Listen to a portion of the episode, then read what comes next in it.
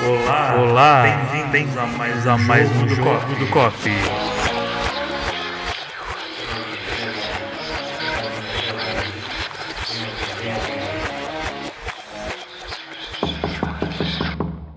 Olá a todos, estamos aqui reunidos mais uma vez para um jogo do COP. Vamos todos dar as mãos para juntar a corrente. Estamos hoje aqui reunidos, eu, Renato, Lalai. Vanessa. Olá. E hoje a ideia do podcast é discutir tendências. É, anualmente nós somos bombardeados por reports que mostram as tendências do ano seguinte. Tudo bem que a gente está um pouco atrasado, né? Porque já é quase fim de janeiro e a gente está falando de tendências de 2019. Mas a Vanessa pode explicar depois se é tarde ou não falar delas. Ah, eu sou do, parto do princípio que o ano sempre começa em fevereiro. Aqui no Brasil é depois do carnaval, então seria só Em em, março. março. que a gente vai pensar em 2019. Então acho que a gente está em tempo, tá Aham. ótimo. Olha, eu queria estar com esse otimismo esse ano aí, mas o ano já começou bombando. Mas assim, voltando a falar do tema de tendências, se Só você no julgar. Google Trends Report 2019 ou Tendências em Viagens 2019 e vai vir uma lista imensa do que é tendência nesse segmento durante o ano. E aí eu convidei a Vanessa Matias, Eu! que é a minha sócia e a sócia de todos nesse blog, no Tiquenor Pasta. Mas ela, para mim, é uma das pessoas mais especialistas no assunto tendências.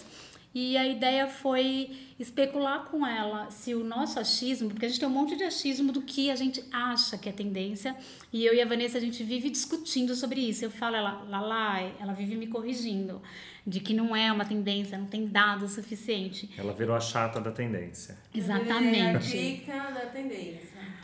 Mas eu vou colocar aqui meus achismos na mesa e ela vai confir- confirmar se é uma tendência ou não.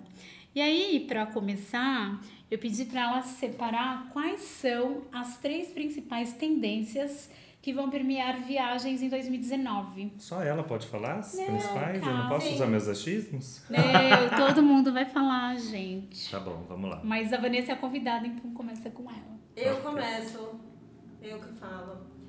É, eu, não, eu, não, eu, vou- eu, vou- eu prometo que eu não vou fazer muita cagação de regra, tá? E nem vou ficar sendo a crica da tendência.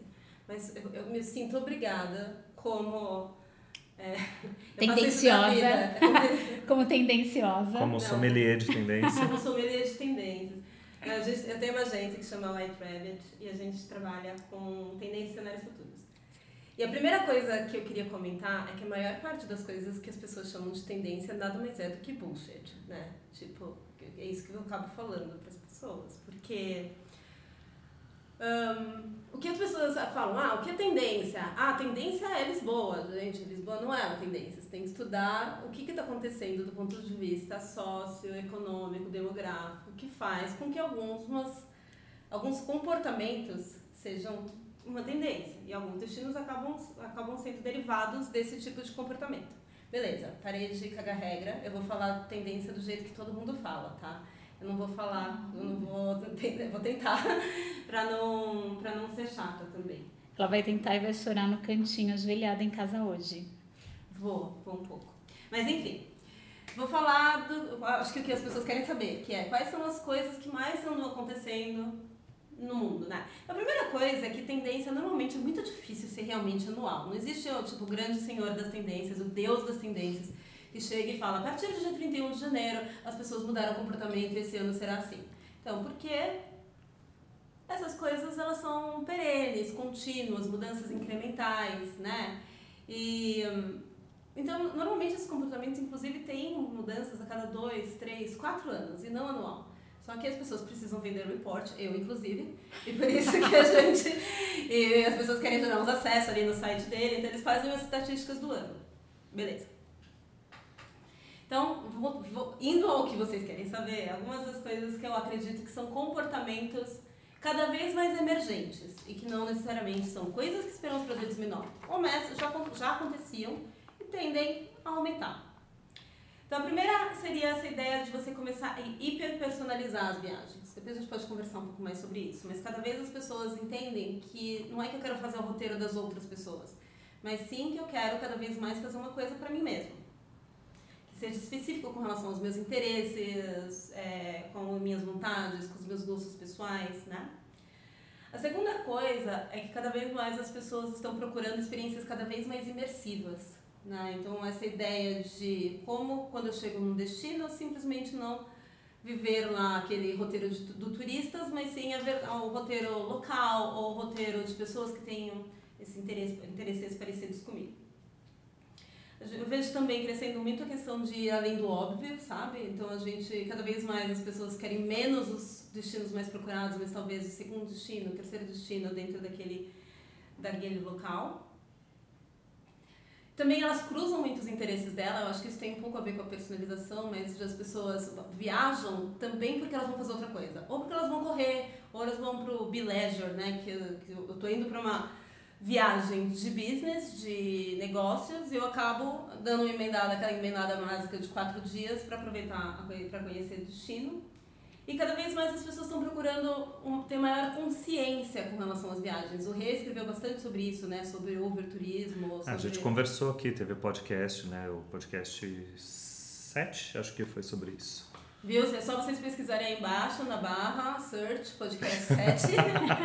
a gente coloca o link. Eu, a gente coloca o link nos comentários e a gente vai falar um pouquinho mais sobre essas viagens conscientes. E além disso, eu tenho que as pessoas chamam de tendência de destino, que faz, que faz sentido. Mas aí a gente conversa depois. Sim. E no final ela falou cinco tendências. Mas eu quero ouvir o Renato. O Renato foi num evento recentemente, né, do Viaja Lá. É. Voltou todo animado. Com... Não, não é, não é por isso. Eu fiz uma pesquisona de destinos, assim, eu peguei é, os, os, alguns dos maiores veículos que falam de turismo do mundo, tipo New York Times, The Guardian tal. E eu peguei tudo que eles todo ano esses, esses veículos soltam lá listas de destinos para 2019 e tal. E eu dei uma cruzada lá para ver o que que eles tinham em comum. E o que eu consegui enxergar é, algumas pequenas micro tendências dentro da minha sinais ou manifestações? Sinais manifestações dentro da minha uh, ignorância uhum. o que eu consegui ver é que assim existe uma busca muito grande hoje por destinos muito incomuns. Então o pessoal está cansado de grandes cidades europeias grandes cidades nos Estados Unidos aquilo que todo mundo já foi todo mundo já viu todo mundo sabe o que é. Então o povo realmente está indo atrás de lugares muito muito inóspitos é, eu acho que existe uma busca muito grande por destinos onde existe uma valorização grande da natureza. É, não necessariamente praia, eu digo natureza mesmo, floresta, montanha, deserto, esse tipo de coisa.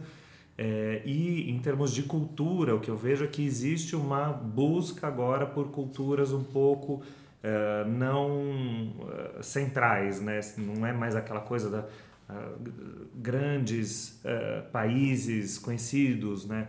Por exemplo, a Espanha não figurou nada, ela sumiu do mapa nas listas, mas, por exemplo, tem uma busca muito grande por México, é, que está se valorizando muito. Sim. Eu achei bem interessante. Vários lugares no México muito bem cotados. Sim. Olá. Falei bobagem? Não, acho que não. não, não, é que eu acho, só para falar, quando eu, quando eu falo sobre é, é que a gente tenta entender muito o que está por trás, né, uhum. dessas coisas, mais do que o fenômeno em si, porque o fenômeno é uma manifestação, mas o que está por trás disso? Quando a gente fala de por que que, sei lá, as pessoas... Por que tão... que agora as pessoas buscam viagens mais personalizadas, por exemplo? É, por exemplo, então vamos começar com hiperpersonalização.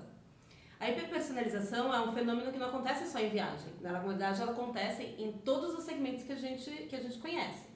E por quê? Porque, vamos pensar, há, não precisa ir muito atrás, há 15 anos atrás, é, era praticamente impossível você fazer coisas hiper personalizadas. Porque imagina, quem que você tem de acesso à mídia, por exemplo? Você tem a Globo, que a Globo vai falar com o quê?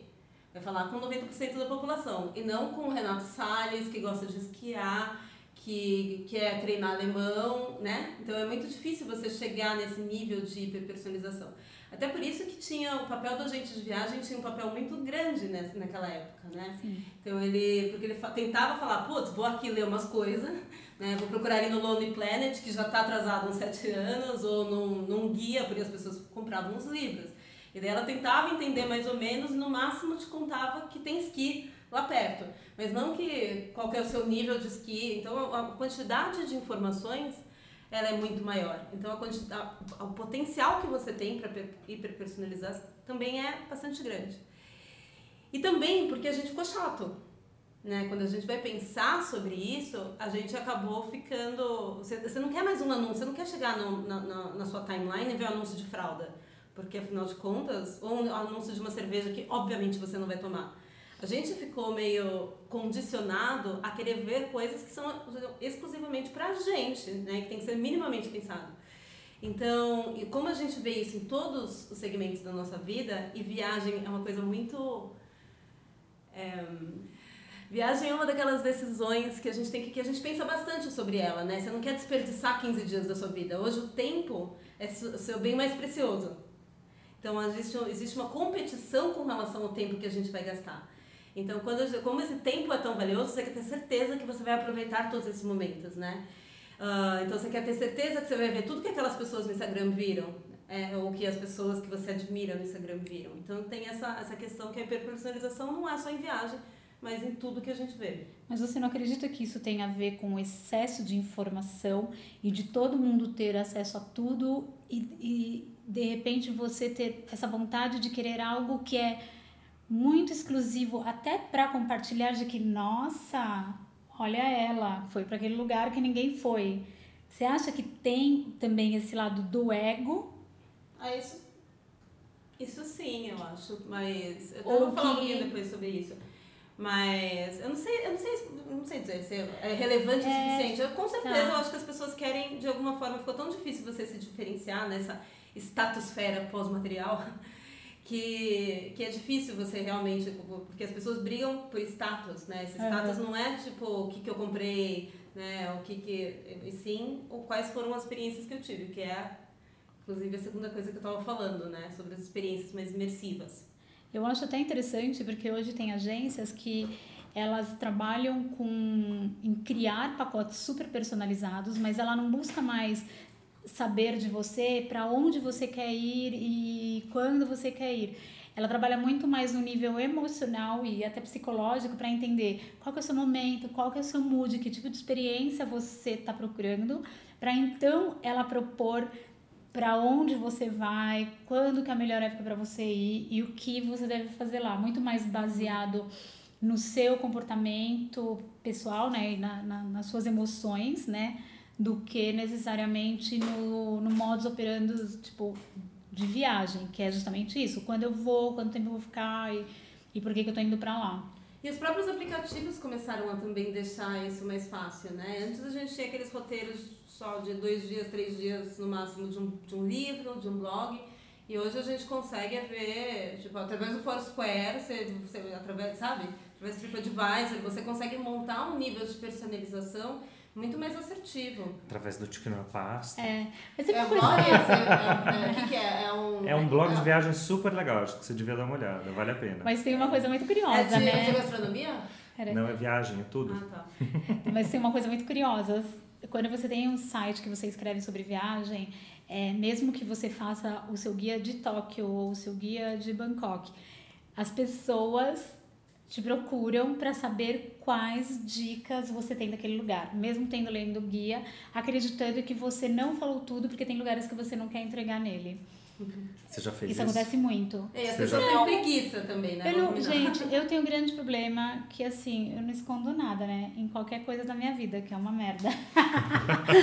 Mas em viagem acaba sendo muito isso, assim. O que eu sei, o que eu gosto, eu compartilho. Eu não tenho esse problema de, ai, ah, vou esconder porque eu não quero que o lugar bombe é, porque eu quero que ele continue sendo bacana. Eu, se eu gosto de um lugar, eu quero justamente que ele dê muito certo e bombe para ele continuar existindo. É engraçado, as pessoas hoje têm aquela coisa da restrição, né? É. Não, não vamos falar porque todo mundo vai vai estragar. É. Então, Mas assim... Bobo, né? E, e, mas eu acho que também existe essa ideia, por exemplo, Tiga Passa bem um site especializado, não é toda dica que a gente coloca lá, né? É um, é um tipo de público bem específico. Tanto que essa ideia dos editores, é, sendo esses os novos agentes de viagem, né? Porque o, o editor tomou meio a, o papel disso, né? De, de você falar com um tipo de público muito específico. A pessoa que fala com famílias, a pessoa que fala como a gente, que é tipo, mais, mais alternativex. E é bem curioso, porque quando você olha essa, esse movimento de publicações virarem também agentes de viagem, e aí você tem veículos gigantes, você tem o New York Times, você tem a, a Travel and Leisure, você tem também os blogs menores, né? É, eu participo de um grupo de meninas que viajam que muitas delas oferecem tour privado nas cidades que elas moram. É. E, é, e é até onde hoje elas monetizam o conteúdo. Mas, Inclusive, que é a segunda coisa que eu, que eu tava comentando, né? Eu acho que uma das principais tendências também é essa ideia das pessoas procurando cada vez mais experiências imersivas mesmo. O Airbnb é um, é um exemplo disso, né? De como isso, já tinha alguns, vários sites que tentavam É. fazer, tipo...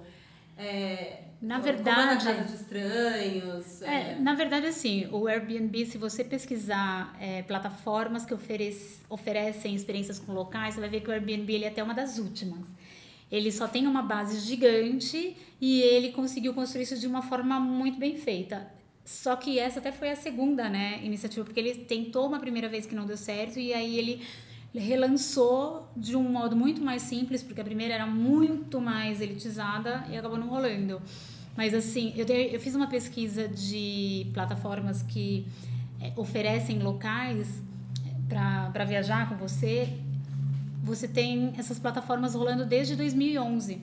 E o próprio Couchsurfing Antes, tinha isso, né? Se você for pensar no Couchsurfing mesmo, você hosped... não era só o sofá que você estava buscando, mas era de ficar na casa de alguém que te oferecia dicas que você só ia ter daquelas pessoas, né? Eu bem sei disso.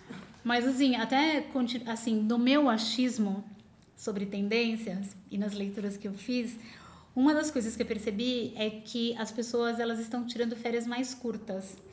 É, as pessoas não tiram mais um mês de férias, é cada vez mais raro. Né? Geralmente elas têm lá os 30 dias durante o ano e elas acabam dividindo isso em três períodos de 10 dias, ou um de 20 e um de 10. Por que, que você acha? Por que, que vocês acham que isso está acontecendo? Ah, eu- eu- Brasileiros, né? Não, diz? não, isso é mundial. é mundial. Mas existe o, o- aquele, aquele eh, reporte da, do Viaja Lá dizia justamente sobre isso. Eles fizeram uma pesquisa a partir do, né, do material coletado no site brasileiro e América Latina. E eles falavam que a, o tempo médio de viagem internacional do brasileiro diminuiu de 22 para 20 dias, em média, que é considerável, 10% menos, então é muito grande essa diferença. Eu, assim, na minha, né, chutando aqui, eu acho que isso tem a ver com, eh, primeiro com né, a carga de trabalho que a gente tem hoje em dia, a gente se cobra muito, a gente tem hora, eh, cargas horárias muito grandes, a gente tem muita coisa para fazer, a gente não consegue se distanciar do trabalho por tanto tempo de uma vez. E a segunda coisa é o próprio acesso à viagem.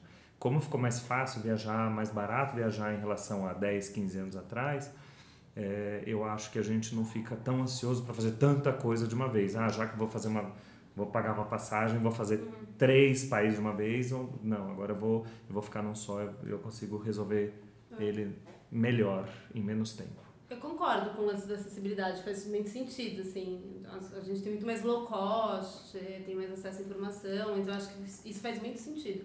Não acho que a gente trabalha menos não, mais não, na verdade, em quantidade de horas. É, não sei se é isso que pelo menos que justifica, né? Mas a gente também tem uma, eu acho que tem, tem outras duas coisas. Eu acho que tem a questão do remoto, que por mais que você esteja trabalhando, você consegue ainda trabalhar em vários lugares, e até muito pouco tempo atrás, você não comprava um chip, né? Porque ficava aqueles pacotes de roaming que você voltava com 3 mil reais, lembra? Que você, você chegava lá na conta da Vivo. Eu voltei com uma É. de 3,600 do South by Southwest. Então, eu acho que agora você consegue se distanciar mais e ter, ainda ficar naquele acesso, sabe? Ah, tá bom, agora eu vou viajar esses três dias, mas eu trabalho de lá um pouquinho, respondo os e-mails que precisarem, sabe? E também não tem um pouco a ver com o crescimento do, do, do trabalho autônomo? Isso das... que eu ia comentar, essa é outra coisa.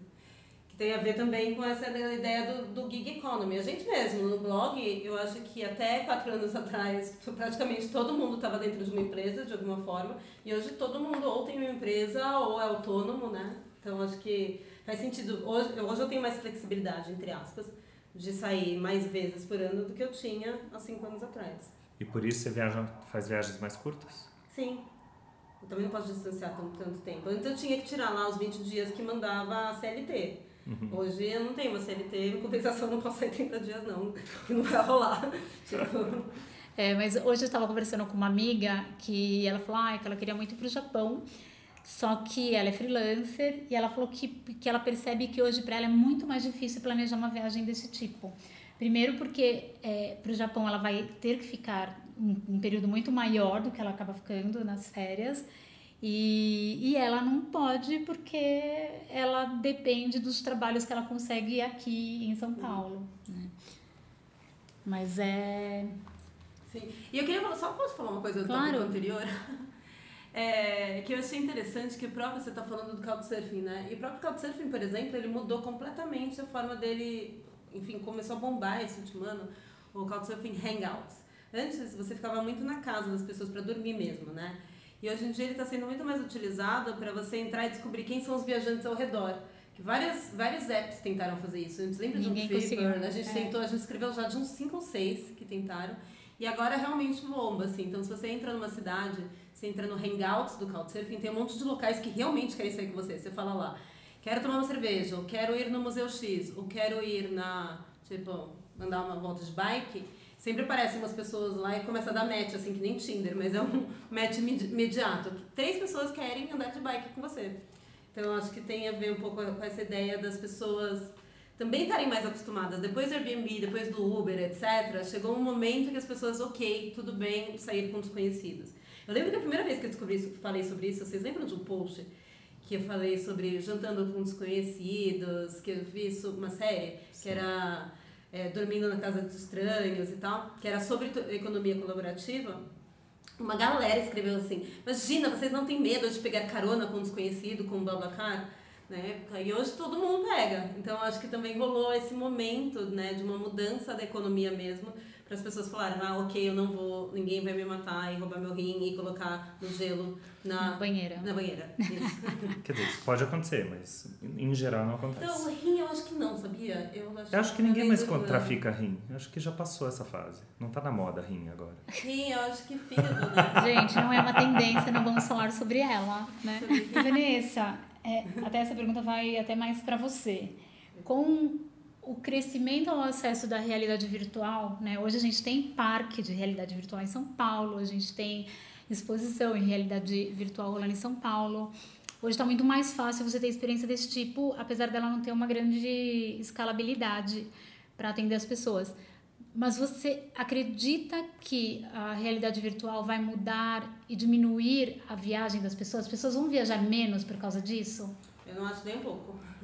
Então, você sabe que eu já escutei essa teoria, mas nem eu e nem, tipo, as pessoas que conhecem Não é uma curiosidade? Não, o que eu acho que vai mudar muito, e já mudou, na verdade, é a ideia da realidade estendida. A diferença de realidade virtual é de realidade virtual é só que você coloca o óculos e daí você vai pra conhecer um destino. Que é super legal, principalmente pra você ver um hotel, eu acho que é legal, principalmente o pessoal de imprensa, sabe? Você quer descobrir como são os quartos, então acho essas coisas faz sentido só pra você olhar antes. Mas eu não acho que as pessoas vão deixar de ir pra Tailândia porque a experiência do óculos de realidade virtual é ótima. Né? Mas o que mudou sim a forma de viajar é a realidade estendida, que envolve realidade aumentada, realidade virtual, virtualidade aumentada, enfim. Tem todo um espectro de coisas, né? E por quê? Principalmente para algumas coisas. Primeiro para negócios, porque antes as pessoas realmente, assim, hoje eu, eu, eu mudei muito minha forma de viajar para negócios, assim. Eu tenho várias salas de telepresença, ou hoje você faz videoconferência que você não precisa mais, né? A outra coisa é a realidade aumentada. A, a, a própria internet mudou muito a forma da gente viajar. Antes a gente tinha que aprender outras línguas, a gente tinha que pelo menos ap- aprender como chega na biblioteca, porque, na língua, porque senão você morria de fome. E hoje você, tipo, você, você, não, você não interage tanto com o seu redor para perguntar onde ficam as coisas. Você vai lá, olha no TripAdvisor, vai no Google Maps, né? E a, eu acho que a próxima coisa vai ser essa mistura de camadas de realidade. Então, quando a gente fala da realidade aumentada, a gente está colocando lá o Google Maps. Daí você olha no mapa e daí você vai ver, você vai ver na tela do seu celular as coisas, por exemplo, ah, as as atrações turísticas, que você olha e fala, putz, onde que eu vou? E daí eu, eu tô aqui fazendo sinal, eu acho que vocês não estão escutando, né, pessoas? Mas eu tô demonstrando Não, estão celular. vendo. Nunca escutei um sinal na vida. É, eu escutei. E é que eu tô demonstrando com a mão que você pega o seu celular e vai, vai, vai mostrando através da cidade que vai aparecendo, por exemplo, os pontos turísticos. Barcelona fez isso, né? E tá bem legal o app deles de, de cidade. Curitiba Outra tem coisa, isso. É? Curitiba tem uma série de marcos que tem um QR Code na frente que você consegue ler Isso. sobre. a- E outra coisa que você consegue ver muito, eu fiz uma viagem na viagem já, já tem um tempinho, no Havaí, que era geolocalizada. Então o que acontece? Você coloca um guia turístico, você pega um guia turístico virtual, que ele sabe onde você está. Então você coloca o seu fone de ouvido, isso pode ser uma camada de virtualidade em áudio, não precisa ser num ser visual. Então você vai passando pelos lugares eles falando, ah, quero saber, sabe que nem o ônibus, aqueles, aqueles, aqueles ônibus de dois andares que eles vão te contando onde você tá? Só que você não precisa mais do ônibus de dois andares, considerando que você tem seu celular. Então você pode só ligar no app ou no site e ele entende o lugar onde você tá e fala, olhe para a direita, aí está a casa, diga o dia. A KLM fez uma ação que eles criaram um tag de mala que era uma caixa de som. Uma pequena caixa de som que você eh, circulava pela cidade e a caixa ia dando informações sobre os lugares onde ela estava, porque ela tinha esse sistema de GPS. O ano passado eu experimentei um óculos com realidade aumentada e o que até da Bose lá no SXSW, em que eu visitava uma cidade e de repente eu chegava na frente de um restaurante e olhava, ah, quero ir nesse restaurante. Então ele já me trazia as informações ali automaticamente, tipo, no TripAdvisor para dizer se o restaurante era legal, se eu optasse por entrar no restaurante e eu não é, falo é, espanhol, ele me ajudava com o idioma para eu iniciar a conversa de uma forma muito mais simpática. E agora falando um pouquinho sobre o futuro da acomodação. O Airbnb ele mudou completamente a forma como a gente se hospeda já há algum tempo, né? Mas o Airbnb ele já não é mais uma tendência faz tempo, né? Essa eu até tenho, eu, eu sou muito dividida na forma como eu gosto de me hospedar. Eu prefiro o Airbnb quando eu fico em períodos mais longos no lugar e hotel quando eu fico em período mais curto, porque eu acho mais prático. Mas como que você acha que vai ser o futuro da hospedagem? Você acha que ele vai continuar se dividindo dessa maneira, né, entre hotéis e ficar na casa de pessoas? Ou tem mais alguma outra novidade vindo aí? Vocês têm algum palpite? Tem alguns palpites, tem coisas que já estão se instalando, né? Por exemplo, é, tá crescendo muito os co-livings, então pra, aqui em São Paulo tem alguns já. Então, que eles abrem hospedagem para um, dois meses, três meses, mesmo que você realmente mora junto com as pessoas locais. Então, tem essa mistura entre residência, sabe? E, e hospedagem. Tem uma outra coisa que tá, tá, tá crescendo muito no universo de startups, que é tipo quartos que são de uma determinada rede. Então, por exemplo, ai, eu queria lembrar o nome. Já lembro. É, então, tem quartos que você que eles colocam o nome da rede, então, rede, sei lá, Vanessa's Network. Então, aí vocês, eles fazem quartos padronizados dentro de pousadas tradicionais. Né? Então, tem uma rede indiana que é muito bem famosa e tal. Mas essa ideia de que você consegue padronizar e, e baratear. Eu acho que a próxima grande coisa vai ser esse sistema meio smart, sabe? Da mesma forma que a gente tem um Smart Fit, que a gente tem um doutor consulta, esses hotéis que começou a tentar o Ibis fazer, mas assim, de você ter uma coisa boa, mas por um preço, por um preço razoável, eu acho que essa é uma das próximas coisas que tendem a crescer. É até uma. Eu tava. Assim, pelo Instagram, a gente acaba percebendo muito quais são né, os assuntos em alta. E o que eu percebo, e acho que todo mundo também, é como o, a viagem é, mais, mais de aventura, com, seja com motorhome, seja com trailer, seja realmente para acampar nos lugares, ela tem aumentado muito. E o que eu achei curioso é que esse tipo de viagem ele tem crescido muito mais no público channel, não é nem no millennial e não é nem no, no Z que está começando né, a, a fazer suas viagens agora, assim, sozinhos. E, e eu, eu acredito muito que essa forma um pouco mais livre né, que é até mais vintage, né, é, ela, ela continue crescendo mais. Mas, assim, é muito mais uma percepção do que, de fato, uma certeza sobre isso. Não sei se vocês concordam. Você... Zero opinião. Ah, eu acho que os, os, sei lá, millennials não, mas os Z, eles nem, nem dirigem, gente. Como é que eles vão fazer road trip? Eles nem vão dirigir. eles vão de Uber fazer road trip, não dá. É. Eu acho que primeiro então, assim, se eu tivesse que chutar, e isso é bem um chute mesmo, tá? Porque eu não fiz pesquisa com relação a isso, mas eu acho que teria muito essa ideia do smart accommodation, sabe? Cada vez mais tem essa ideia do, do inteligente e que você utiliza principalmente a tecnologia para baratear as coisas sabe? Então, o que a Smart Fit fez é você tentar tirar uma série de intermediários, né? Para as pessoas bucarem direto no hotel, para o serviço já entender que é você que está lá, quando é a hora que você entra, a hora que você sai, sabe? Para a maior parte das coisas elas serem automatizadas para que você diminua também o valor. Mas isso daí não acaba depondo contra sites de, é, de booking, por exemplo? Acho que eles não são concorrentes, assim. Eu tô dizendo que eu acho que é possível você, não, não necessariamente na experiência de reservar, mas na experiência total, sabe? Você não precisa de um ser humano, por exemplo. Vamos imaginar quando você chega no hotel. Olha a quantidade de seres humanos que a gente precisa que a gente não precisaria. Então você chega e faz o seu self check-in. Você vai lá e fala quem é você, você faz o xerox do seu próprio passaporte, sabe? Eu acho que essas, essas questões... E hoje já tem, né? Na verdade, é. já tem é. vários hotéis que, que são assim, que não tem recepção, que você Isso. não encontra com ninguém do hotel e você faz tudo sozinho. É o famoso hotel serve-serve. Serve-serve, esse mesmo. É isso? É, mas eu acho que é possível você fazer isso de uma forma um pouco mais upscale, assim, que não precisa sim, ser... Sim, eu tô brincando. Tipo, que não é um Ibis e nem um Express ou qualquer coisa. Eu acho que você consegue, tipo, utilizar os humanos para que os humanos são feitos, sabe? putz, vou te ajudar aqui a fazer uma coisa, vou deixar fazer você se sentir bem-vindo, vou, sabe? E não especificamente para fazer coisas operacionais que podem ser totalmente automatizadas. Não tem porquê, quando você chega lá, o seu computador já não ter falado que é a sua cara, que esse é o reconhecimento facial. Você chega lá, ele já sabe que é você, já tem todas as suas informações, já sabe o que você quer fazer, né? Ele já sabe sua agenda e tudo mais. Então não faz sentido você ter que ficar falando e ter um monte de pontos de atrito que a gente tem hoje. Entendi. Não. Muito, muito bem. bom, muito né? legal. que mais? Agora vamos falar um pouquinho sobre o futuro mais distante. Hum.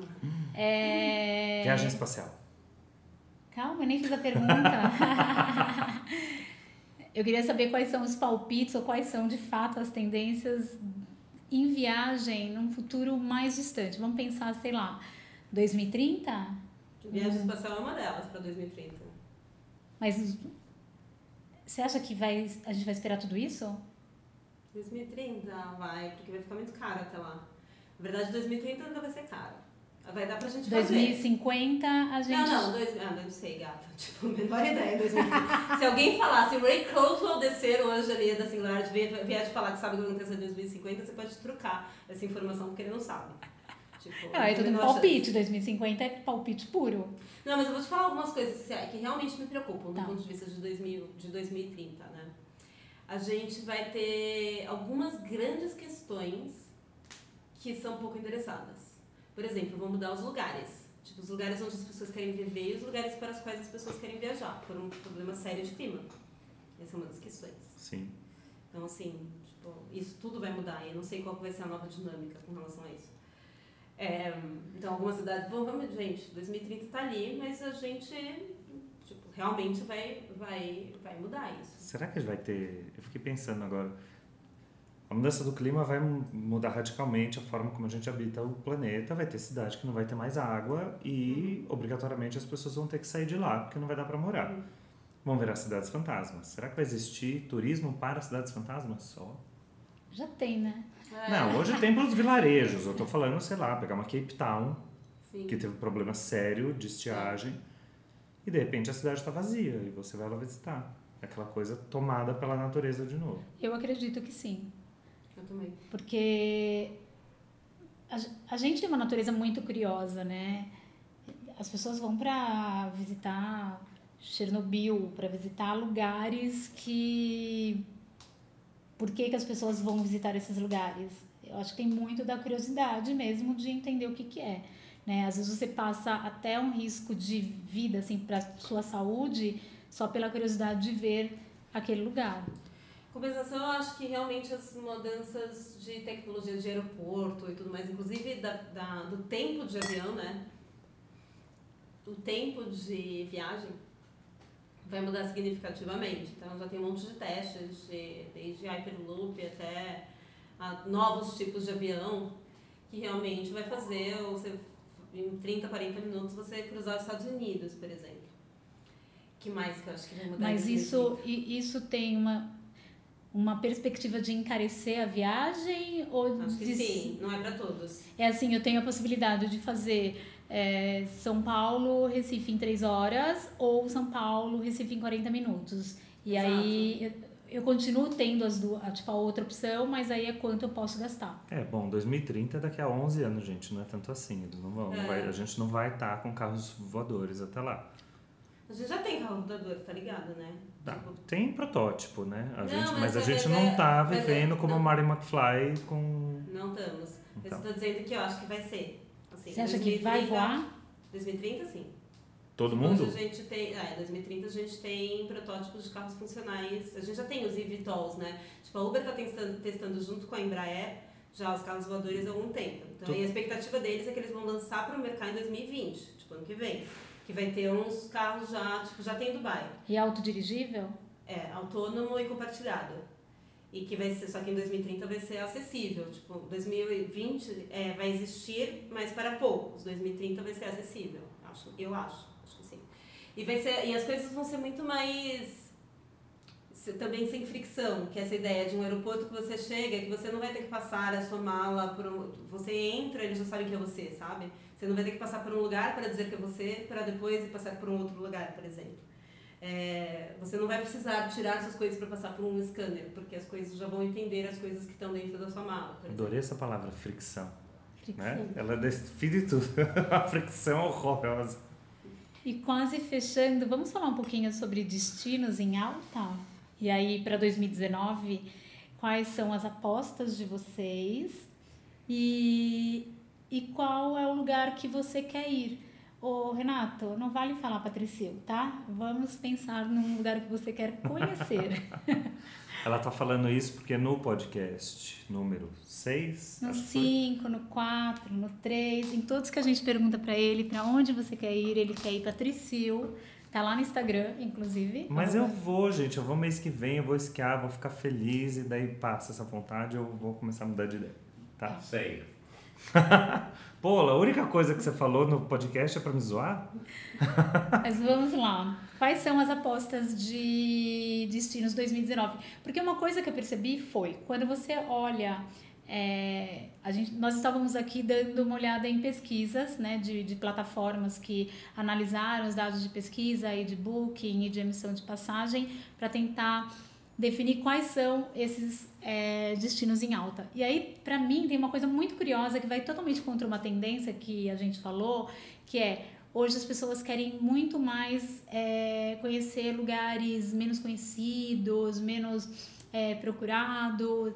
É, ao invés dela ir para a capital, ela quer pegar a segunda cidade, né? Então ela não está vindo para o Rio, ela está indo para São Paulo, ela não está indo para Marrakech, ela está indo para uma outra cidade. E aí, quando você vê essas listas, no final das contas, os destinos eles são muito os óbvios. Você tem um ou Então. outro ali, tipo Porto, vai, que Porto até, sei lá, quanto tempo atrás ninguém Ninguém procurava. Porto para viajar. Mas aí você tem Lisboa, que é uma das primeiras que as pessoas continuam buscando esse destino para ir. Então, é que assim, se você for olhar sempre os, uma- uma- os top 5, top 10, eles mudam muito pouco. O que muda pra a gente analisar a tendência, você não vai ver tipo, quais são os cinco primeiros. Os cinco primeiros vai ser sempre, sei lá, Paris, Nova York, a gente, Santiago, Buenos Aires, sabe? Vai ser sempre aquelas cidades que a gente está esperando. E hum, daí o que a gente precisa fazer é o que, que as pessoas estão fazendo mais comparativo que elas estão fazendo nos outros anos. Que tem a ver com, é, com, com questões, por exemplo, com relação à moeda, né? Moedas mais baratas acabam atraindo mais gente. Com relação a políticas, por exemplo, se um país ele acaba deixando de pedir visto, por exemplo, que o Canadá parou de pedir ano passado, as começa também a crescer o turismo para a cidade. Então acaba envolvendo algumas dessas questões, assim. Normalmente com relação à grana, com relação a, a, a, linhas aéreas que abriram. Acesso, isso que eu falo. É, tipo, linhas aéreas que abriram lugar. Então a gente vê, por exemplo, Cape Town ou Johannesburg, ano passado, ano retrasado, começou a aumentar porque começou a ter mais voos. Né? É, a gente pode ter até um crescimento de, de, de turismo brasileiro para a Noruega, porque a Norwegian começou a voar para o Brasil. Começou uhum. a voar, se eu não me engano, não sei se é Fortaleza ou Recife. Alguma cidade é. no Nordeste.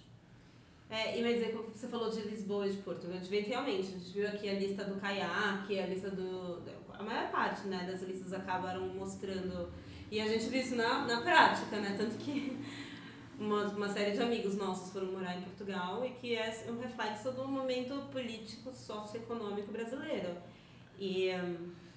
É, mas deixa eu levantar uma questão. A gente está falando de destino tendência no sentido de para onde vai muita gente esse ano ou tendência de o que vai se tornar um destino desejo esse ano? Porque. Você estava pensando assim, o que, que a Conde Nast ia falar essa? Não, porque eu fiz uma pesquisa do que eles estão dizendo que são destinos bacanas para esse ano. Então, você sabe, Por N motivos. Essas, essas, é, mas o N motivos é porque o editor gostou de falar sobre Não, mas eles todos têm um embasamento. Tem algum Sim. motivo claro, não é só tipo, ah, achei lindo, então tem que ir para lá. Não é, todos eles têm um motivo. Ou porque tem um Sim. acesso mais fácil, ou porque vai ter um evento importante, Sim. ou porque, entendeu? Mas assim, não Sim, necessariamente. Foi Moscou, né? Todo mundo falou sobre isso. É, então, mas assim, Ele continua, eu... Moscou continua na lista. O que não, tô... mas é porque ela acabou chamando atenção por causa. Mas né? o que eu tô querendo dizer é, não necessariamente é um destino que vai muita gente, mas é um destino que talvez comece a entrar no radar uhum. para que no futuro cresça. Uhum. Entendeu? Sim. Sim, senhor. E aí, qual vai ser? Não sei. Ué, eu queria que vocês respondessem. Tá, eu vou responder nesse sentido, tá? Porque eu fiz essa grande pesquisa, ó, os veículos que eu olhei foram Condé Nast, o Guardian, Lonely Planet, o New York Times, o Fodors e o Kayak. Okay. Então tem diversos, né? Tem mídias tradicionais, tem guias de viagem e tem buscador. Então acho que eles dão um mapa bem diferenciado. Uns países, uns lugares que eu achei que foram bem interessantes é primeiro Kirguistão e Uzbequistão. Por isso que eu falei aquela coisa de buscar lugares absolutamente inóspitos. É. É, são lugares que são pouco explorados, é, começaram a ter voos da Europa, então o acesso uh, melhorou. Uh, eles têm um, um, turismo de esporte, de trekking, montanhismo, essas coisas muito fortes. Uh, o Uzbequistão recentemente cortou, é, não tem mais pedido de visa, se faz tudo online, então isso facilitou a entrada. E o mais interessante, eles agora permitem que se fotografe. Olha. Que era algo que era proibido. Ah, olha o Instagram aí. Legal, né? É, sei lá, tem um monte de coisa. Não, mas fala, gostei dos, da sua lista. Eu também, me mostra a lista que eu preciso roubar uns que eu não preparei que nem você. Ó, oh, o México, eu falei que aparece muito, eu acho que o México é uma tendência, acho que seria o meu Sim. destino de escolha, se eu quisesse, né, se eu tivesse a possibilidade, eu acho que eu iria pro México. Agora, você gosta de pirulito de pepino com chile? Não sei, eu tenho que ir para lá experimentar. Tá. É, a Escócia está em alta, a Austrália está em alta, Marrocos está em alta nesse sentido. E daí apareceu umas coisas curiosas que são de cidades que eu nunca tinha imaginado e que estão crescendo. É, Dakar, que é a capital do Senegal. Mas Parece algum que... motivo específico? Não, lá estão falando mais que é uma cidade né, no oeste africano, que é um, né, uma área problemática, mas que está com. Uh, é, é uma cidade muito contemporânea, tem praias lindas, está é, criando uma, uma cena de arte grande e eles acabaram de inaugurar um aeroporto novo, ah. mais moderno, tal. então acho que isso facilitou. E também o pessoal pensou, considerando que a gente já está no calor, calor senegalês, pelo menos vou conhecer lá como é o original, certo? E vou Exato. conseguir sobreviver. eu gostaria, eu vi fotos, viu? É engraçado, a gente nunca pensou no Senegal, foi ver fotos, eu fiquei bem curioso, gostaria Sabe de... que eu conheço algumas coisas, porque eu conheci uma pessoa de lá que mostrou um monte de coisa. Nossa, na minha casa um mês. Parece super interessante. É, uma cidade que eu achei é, bem interessante. Tipo, mais que o Brasil. Não, mas eles falaram que tem estabilidade política e de segurança, aqui, então que é um lugar que dá para ir. É, uma cidade que me chamou a atenção é uma cidade na Suíça chamada Vevey.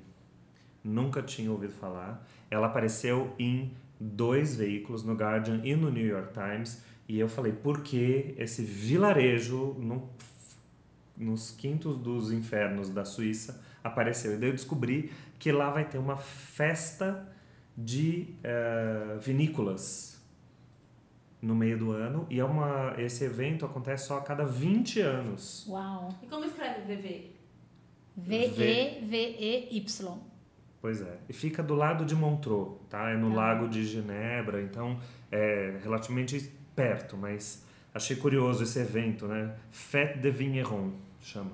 Fun fact: é a cidade da Nestlé e onde viveu Charlie Chaplin na Suíça? E, inclusive tem o Museu do Charles Chaplin lá. Fun fact. Pronto.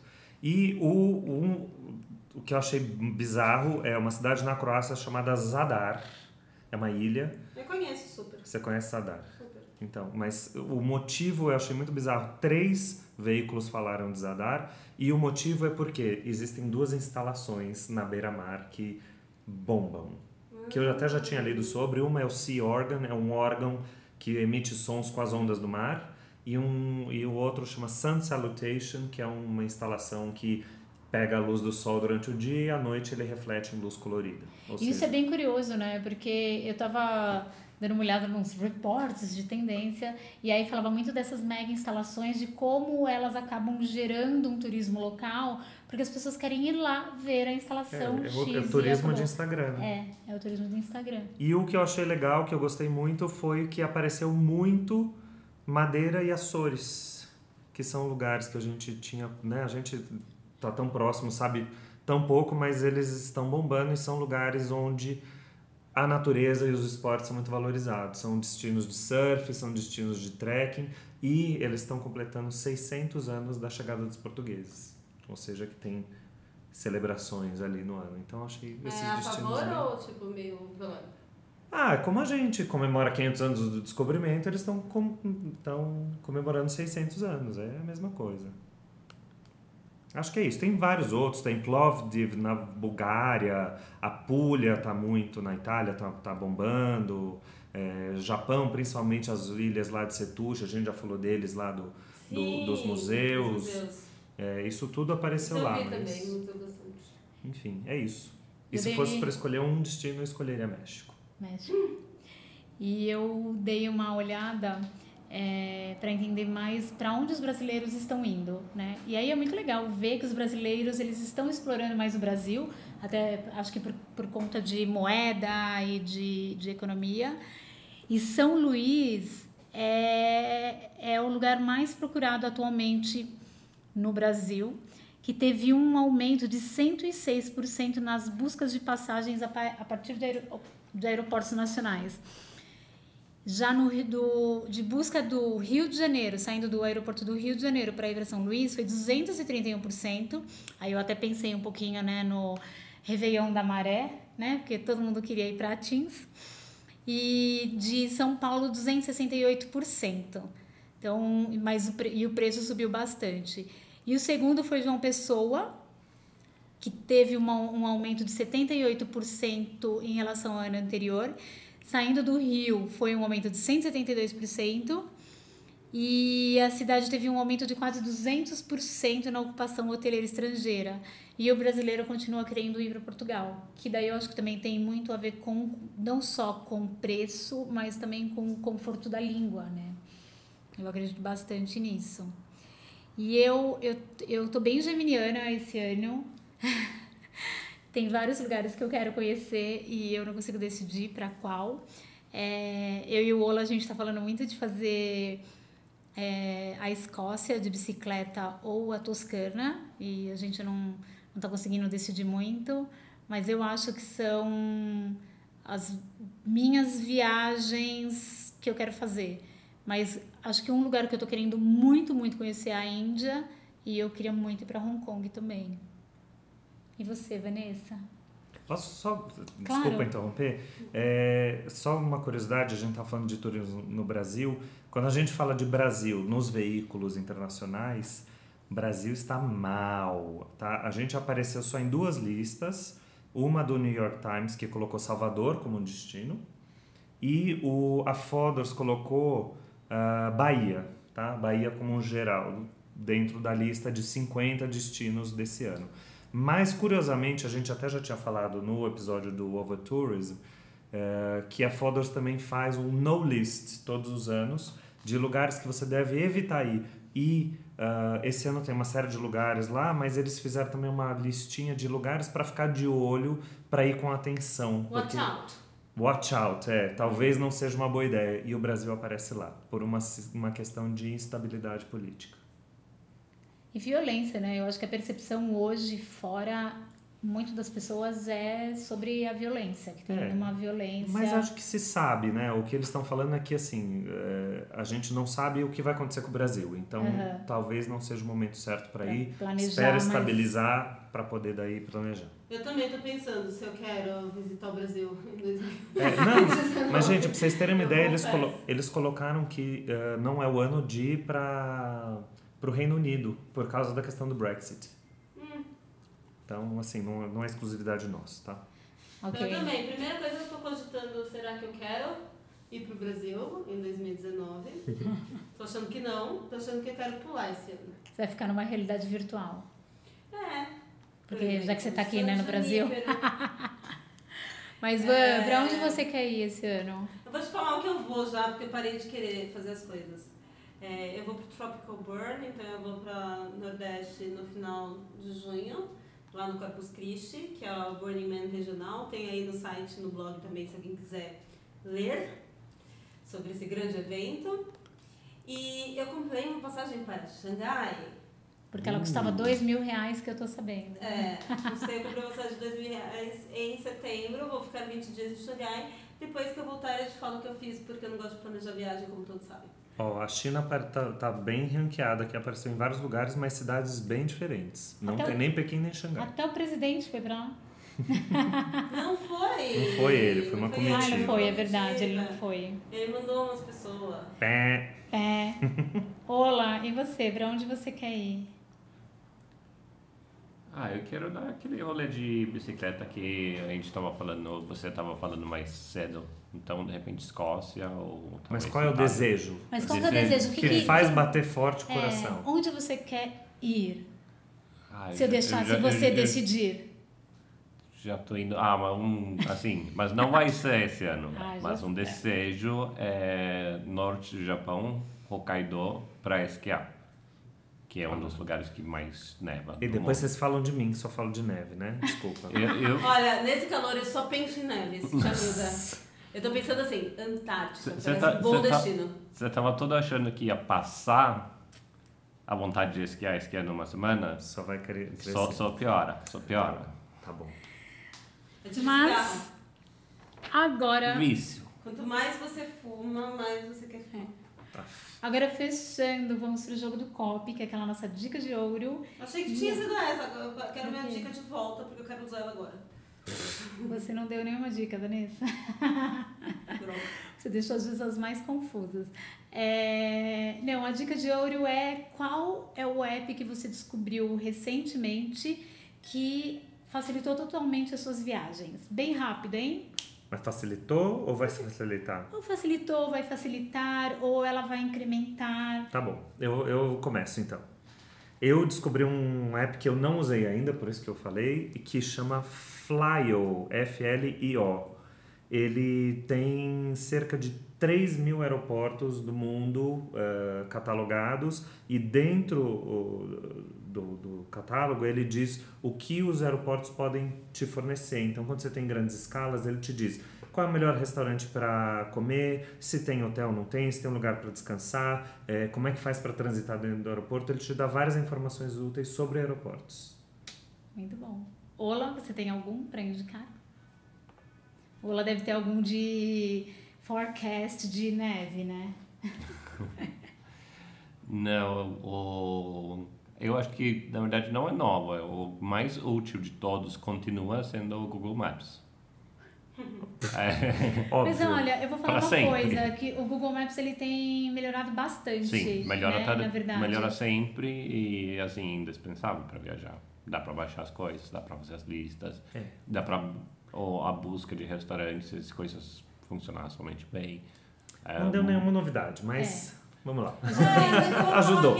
pra mim, o que realmente melhorou foi o Google Card, sabe? Dele, das, das notificações que ele dá automaticamente quando você chega no lugar. Quando você entra, ele realmente fala pra você. Você procura assim no Google hoje em dia assim: que horas é meu voo hoje? Tenta você fazer isso. Daí ele fala: seu voo é tal hora, você precisa sair tal hora de casa. Isso é legal. Então, eu realmente eu achei que as notificações do Google melhoraram de uma forma significativa. Eu já falei de um que eu acho que eu tô usando muito, que é o Hangouts do Couchsurfing. Pra mim, eu usei bastante esse ano, assim. Pra encontrar Pra pessoas. encontrar as pessoas, ah, eu viajo muito sozinha, né? E daí tem umas coisas que é meio, tipo... As pessoas ficam olhando pra você de uma forma esquisita quando você tá no restaurante. Então, você tá com fome, quer companhia, você chama um amiguinho. Muito é bem. tipo, chame amiguinho imediato. Legal. E eu vou fazer um jabá, vou falar sobre o Tripify, que é um aplicativo de guias de viagens. Então, hoje, é, os guias que a gente tem publicado no Chicken Pasta para facilitar o uso na hora de estar na estrada, é, a gente está subindo lá. Inclusive, tem a opção de você acessar os guias offline. E um outro, que eu também vou testar, mas eu acho que vem bem é, ao encontro de, de, um- de uma ferramenta que eu preciso, chama App in the Air, que ele agrupa todos os seus programas de milhagens. E, inclusive, apesar dele ser gringo, ele, né, ele tem Smiles também, ele tem é, programas de milhagens nacionais. Então, vamos ver. Você faz o login, ele conecta a sua conta e aí ele vai te mostrando o que, que você tem de milhas. Depois você conta se é bom. Pode deixar. Então, acho que é isso, né? É? Acho Então- que estamos fechando. Hoje eu dei uma embolada aqui, eu acho que é o começo de ano. As Eu queria notícias. reclamar que os espíritos não ajudaram hoje, eu fiquei tendo que procurar minhas próprias dicas na minha cabeça. Ai, Vanessa, você precisa fazer um, um retiro espiritual, então. Mas é, esse é o nosso primeiro pod- podcast de 2019. É, a gente tem um monte de novidades ao longo do semestre e eu espero que aos pouquinhos a gente vá melhorando no formato, vá melhorando na- nas discussões. É, mas uma coisa que vai ajudar a gente a melhorar é você mandar uma mensagem pra gente. Exato, faça sua crítica, mande sua sugestão, Faça fale- sua crítica se for legal. Senão, Fala, fala sobre um tema que você adoraria ouvir a gente discutindo, sugira também é, convidados. E é isso. Obrigada. E siga a gente, né? Escute o podcast no Spotify, no Google Podcasts, tá no SoundCloud, logo logo vai estar no Spotify e segue a gente também. Nas Instagram, redes sociais. no- Twitter, no site, no Facebook, em todo lugar. Manda mensagem pra gente, a gente quer falar com vocês. É, manda oi que a gente quer saber quem é você. Gente, muito obrigada. Boa noite ou bom dia, né? Porque eu não sei que horas que você vai estar ouvindo esse podcast. E a gente se vê em breve. Ou se fala, né? Vamos quebrar o copo? Vamos quebrar o copo agora, hein?